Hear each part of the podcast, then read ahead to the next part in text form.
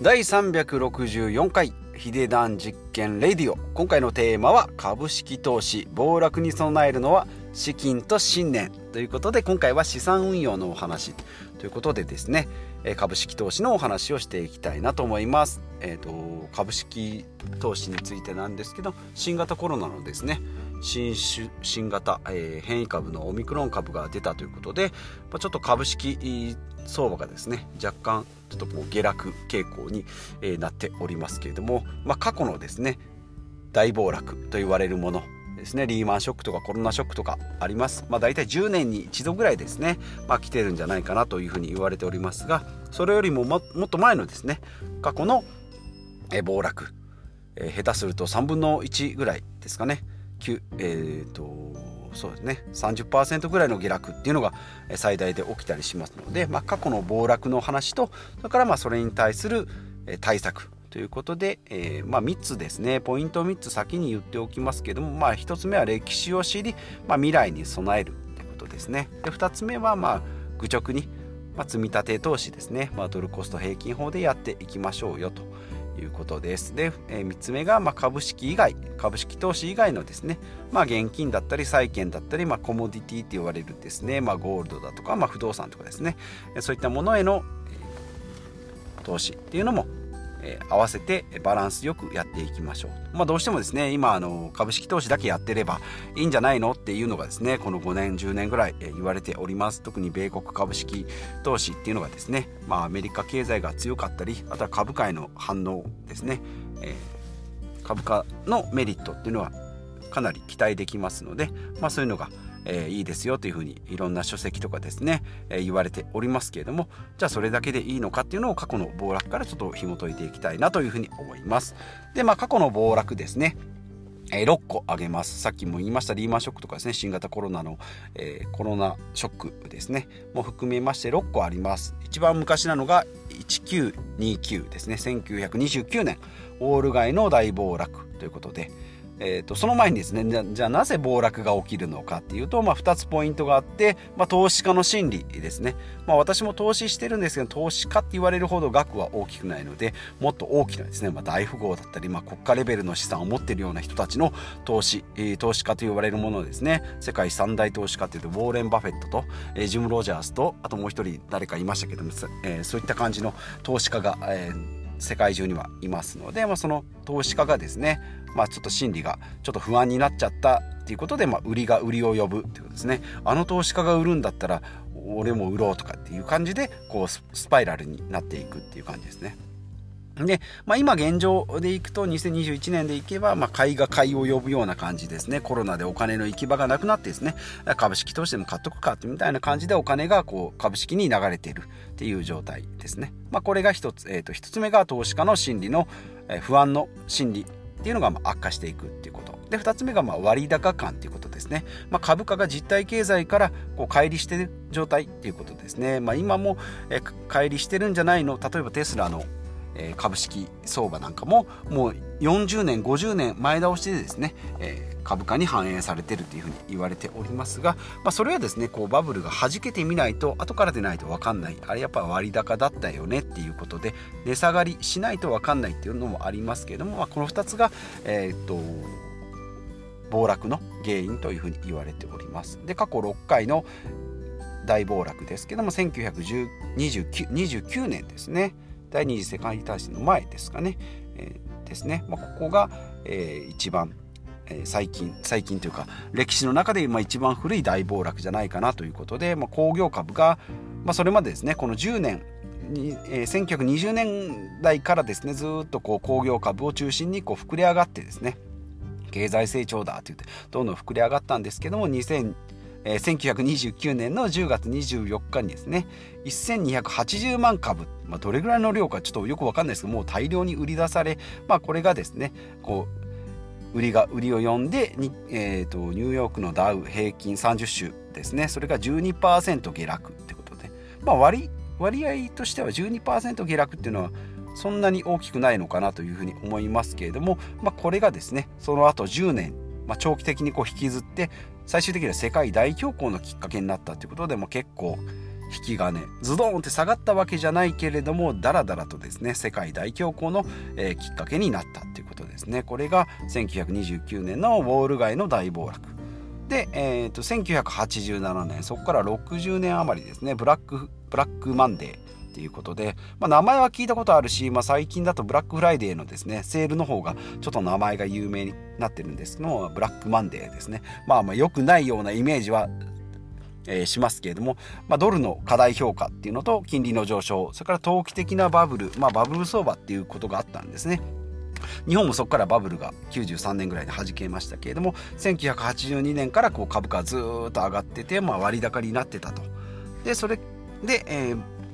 とブラックマンデーでこう経済的いや違う違う株価のダメージは負ったけれども FRB ですね、えー、まあ、日銀みたいなアメリカの日銀みたいなところですね。FRB が、えー、対応して経済的なダメージは、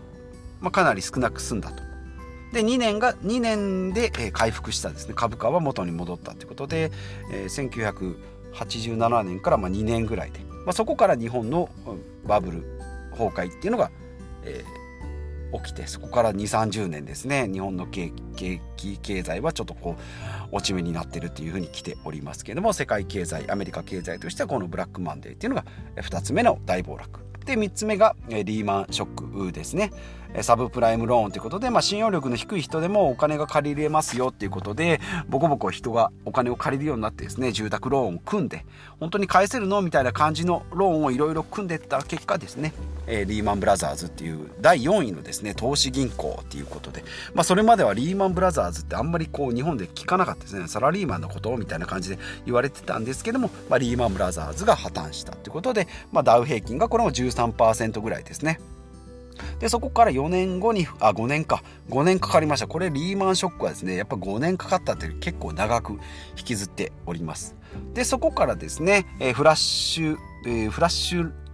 ショックかな。それとあと OPEC ショックみたいな OPEC クラッシュか。みたいなのがあって、まあ、2010年と2020年にですね、まあ、短期的なですね暴落は起きました。ここもですねやっぱり2 3 0ぐらい一瞬で下がるんですけども、まあ、すぐに戻ると。で今回のコロナショックですね。パンデミックが起きた2020年の2月から3月もですね、えー、株価がここは33%ですね。ナスダックの、えー、総合指数、えー、で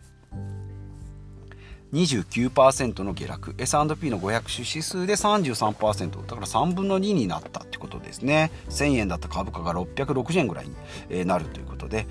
まあ、2月にそこをつき3月下旬1ヶ月でですね回復回復すると、まあ、そこからですねさらに1.5倍とか1.8倍ぐらいに今、えー、と価格をつけております。割高割高じゃないな。株価が上昇してきておりますけれども今はそういう状態ということですね、まあ、過去にこう6回ぐらいあります、まあ、ちょっとですね短期的なものも入れると6回ということで、まあ、2010年の大きな、えー山山場というかそことあとは2020年、まあ、今は現在も引きずっておりますし、まあ、今後どうなるかわからないですけれどもやっぱり株価が下がったっていうところでいけば今回のコロナショックの、えー、33%の下落っていうのはかなり大きいのかなということでじゃあそういう時にまあどうすればいいのっていうことですね。えー、ですけども、まあ、3つお話ししておきます。えーとまあ、私もやっております。まあ、もしもの時はスポット買いということで、まあ、私自身ですね本格的に株価を株式投資を始めたのが2020年のそのコロナショックの時からですのでちょうどそこから買い始めたのでかなりですね、まあ、今はプラスになっております、まあ、今後ですねまたドーンと下がればですねうっていうふうにこうショックを私自身も受けるかと思うんですけども、まあ、その下がった時にですねちょっとこう売るのではなくて、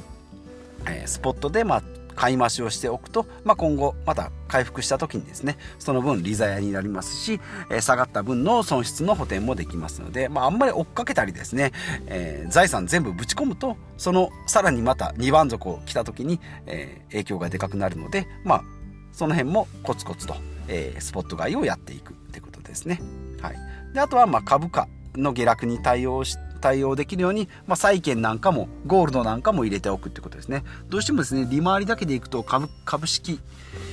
投資株価の方がですね、えーと、利回りが大きくなります。5から7%ぐらい年利でですね言われております。債券なんかはですねゴールドなんかも1%とか2%で利益としてはあまりうまみがないんですけども暴落に対してはですね債券は逆に強くなったりゴールドなんかもそういう不況には強いと言われておりますので債券と株価この辺のバランスを組み替えておくと。大体8割ぐらいを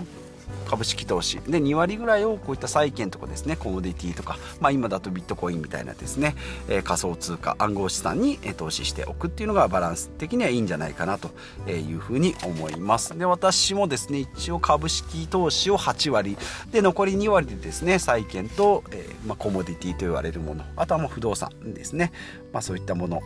に、えー、でポートフォリオを組んでおります。で3つ目ですね。不動産。えー、を買っておくさっきも言いましたけどね、えー、まあ、現物資産に変えておくっていうのもバランスとしてはいいんじゃないかなというふうに、え、思います。まあ、大きくですね、まあ、不動産は不動産でまた下がる可能性もあるんですけれども、まあ、この辺の株式投資とはまた別の動きをしますのでリスクヘッジには向いているのかなというふうに思います。まあ、今現在もですね株価はかなり高水準になっておりますし、まあ、コロナでま現金の行き場がないということで、まあ、株式へのお金の流入っていうのが、えー、ま企業もですね、ま人もですね、えー、そういうふうになっておりますので、えーまあ、株式投資今やりややり始めた人っていうのは多いですしそういう促す人いるんですけどもやっぱりまだ人口としてはですね前回前々回かな積立 NISA とかですね NISA の人口をいくと NISA でだいたい1割10%ぐらい積立 NISA でだいたい5%ぐらいですかね10人に1人20人に1人ぐらいしかですねまだ始めておりません。でまあこれですね20年30年のペースでやっぱり見ていけばえー利益はかなり、まあ、福利の力も相まってですね15年以上やっていけばですね過去この150年で見ていけば、まあ、今後は分かんないですけどね150年で見ていけば、まあ、プラスに転じますよとどの10どの15年を切り取ってもですね世界大戦があった年でも、え、さっき言った大恐慌があった年年でもですね15年ずっと続けていけば、えー、プラスになりますよと、まあ、そのためにはですねドルコスト平均法ということで毎月3万円なら3万円ですね、まあ、3万円ずつ買うことによってですね安い時は、えー、例えば200株買えますよと。高い時には100株しか買えませんよっていうふうにやっていくとですねちょうどこう中央値になるので、えーと、株価の乱高下、え、なんかにも影響がこうまろやかにマイルドになっていくっていうふうに、えー、言われておりますので私もやっております。でまあ日本の、えー、税金面でいけば積立 NISA とか NISA ジュニア NISA なんかはですね枠の範囲内であれば、えー、20.315%の、えー、税金も免除されるということですね。で iDeCo の場合はその掛け金も、えー、投資金額も免税される。で、まあ、ちょっと引き出しの時が難しいあのややこしいというか60歳以上でないと、えー、お金を引き出せなかったり、まあ、ちょっともらい方によってですねそこで税金がかかったりっていうのがあるので、まあ、イデコはちょっとですねややこしさがあるんですけども税制面でいけば、まあ、イデコもiDeCoはかける時ももらう時も税制の優遇が得られるということですね。じゃあどこでやるの？ということで、S えーと SBI 証券ですね。はい、SBI 証券と楽天証券、まあ、この2つがもう今おすすめ、えー、2つですね、えーまあ、あとはそうですね。マネックス証券とか松井証券とかいろいろあるんですが、まあ、この2大ソフトバンクの SBI か楽天証券ですね。まあ、 PayPay証券なんかもあるんですけどもやっぱりがっちり、え、株式投資をするのであれば SBI か楽天、まあ、この2つじゃないかなと思います。でこちらどちらもですねクレジットカードで、え、決済すれば楽天だとポイント楽天カードであればポイントをつくし三井住友のナンバーレスカードでいけばですね、え、まこちらも V ポイントが入るっていうことで毎月5万円ずつなんですけど、まあ、5万円ずつって言っても年間60万円両方やれば120万年間120万円の投資をここでできるさらに積立 NISA でえー、40万かで iDeCo で、えー、30万ぐらいってなってくると年間の投資枠っていうのはもうここれでほぼほぼ埋まってくるんじゃないかなというふうに思いますので、まあ、皆さんもですねまずやられるんであれば、まあ、S&P500 みたいなですねインデックス投資であれば、えー、全米の500社上位500社ですね。でさらにもう IT だけにと偏るわけでも工業株だけに偏るわけでもなくアメリカのその経済指数に合わせた連動した割合になっているのでアップル1社がこけてもですね他のグーグルが頑張るしじゃあ IT がこけたとしてもじゃあじゃあ繊維業が頑張ってますよとか、えー、っていうふうにバランスがアメリカ経済まあアメリカ経済全体がですねドーンと落ちたら、まあ、それは株価が下がるんですけれども、まあ、そういった局所的な暴落っていうのは、えー、かなり、えー、マイルドにしてくれますので S&P500 種指数ですね、えー、バンガード社が出してる S&P500 ですね。私の場合、えー、投資しておりますが皆さんもこういった感じですね。まあそれを投資しておればですね、まあ、1社とかだとどうしても株価が気になるんですけれども S&P500 であればですね、まあ、何ヶ月かに1回半年に1回1年に1回ぐらいですね、まあ、どんなもんかなということで、えチェックしてあげればいいのかなというふうに思います。まああんまりですね、こう毎日毎日と言ってもですね、結構気になるんで毎日ぐらい見ちゃうんですけれども、本当はですね、月1ぐらい、まあ半年に1回ぐらいのチェックぐらいでいいのかなと思います。こういったインデックス投資の場合はですね、まあ個別銘柄であればですね、まあなんかこう決算だとか、なんかこう月末だとかっていうのにチェックしていけばいいんですけれども、えー、S&P500 であればですね、そういった感じで、まあ、たまに見る。まあなんならちょっと忘れてる。5年ぐらいちょっとほったらかしてたって今どれぐらいになってるんだろうなっていうぐらいの、えー、距離感でいいのかなというふうに思います。まあがっちりですね。株式投資をやっていこうと思えばその短期的なトレードっていうのもあるかと思うんですけども私たちまあ24時間1日24時間しかないですし、えー、いろんなことをやらないといけないですので、まあ、そういった片手間でできるほったらかし投資ができるっていうの意味でも S&P はおすすめじゃないかなというふうに思います。今回はですね、株式投資ということで、まあ、暴落、過去の暴落と、まあ、今現在もですね、暴落から今回復しておりますが、今後どうなるか分かりませんので、えー、資産運用、暴落に備える資金と、それから信念ということで、えー、お話ししてまいりました。このポッドキャストでは、まあ、資産投資、それから不動産投資ですね、であと格安 SIM の話とか断捨離の話も織り交ぜながら、えやっていきたいなと思いますのでよろしければ他の回も聞いてみてください。あと Twitter とブログもやっておりますのでそちらもどうぞ。ということでまた次回お会いしましょう。